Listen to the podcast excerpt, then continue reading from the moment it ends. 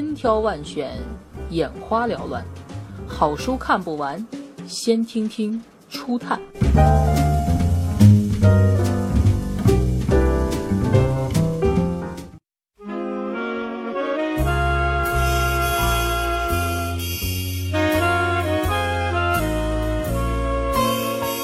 茶令十字街八十四号，一个世界爱书人的街头暗号。由作者海莲汉服和伦敦马克思与科恩书店经理弗兰克德尔以及其家人、书店员工的通信集组成。这段漂洋过海、跨越了二十多年的传奇书源，要从一九四九年十月的某一个秋夜说起。这一天晚上，在曼哈顿一间没有暖气的公寓里，三十三岁的纽约女作家海莲汉服翻看《星期六文学评论》时，偶然得知英国一家老书店出售古书。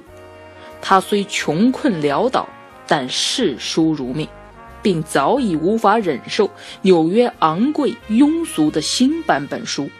于是，他按照报纸广告的推荐，当即写信到大洋彼岸的马克思与科恩书店，希望购买绝版旧书。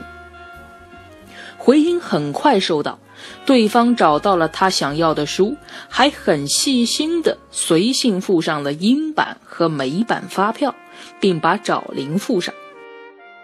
最初，二人的书信内容都是关于买卖海莲钟爱的英国文学的。弗兰克是个严肃古板但很专业的书商，对于海莲想要的各类离奇古怪的绝版旧书，他都能找到，而且细心地为他留意不同版本。于是，信任和欣赏很快建立。不久，由于战后的英国物资匮乏。对许多商品实行配给，慷慨的海莲便往书店邮寄整箱的鸡蛋和大块大块的火腿。海莲的善举获得了店员和书店经理一家人的尊重，他们给她送去了漂亮的手工桌布，甚至为海莲预先邮寄他想要但是暂时无力支付的书本。而书信往来也开始从海莲和弗兰克之间。扩大到海莲和书店员工以及弗兰克一家人之间。二十年后的一九六九年一月，海莲终于如愿前往伦敦查令十字街八十四号。然而，弗兰克却已于一九六八年十二月二十二日病逝。悲痛中的海莲将这段经历编辑成书，并在书的最后写道。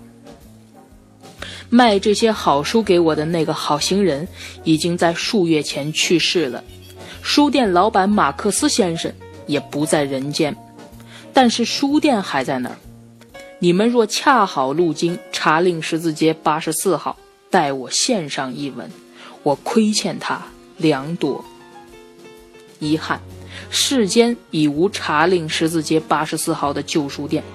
但书中的这些话题仍不断激起后来者的思念和共鸣，而今，在原书店旧址还镶有一块铜制圆牌，上面刻着“查令十字街八十四号，因海连汉服的书而举世闻名的马克思与科恩书店原址”。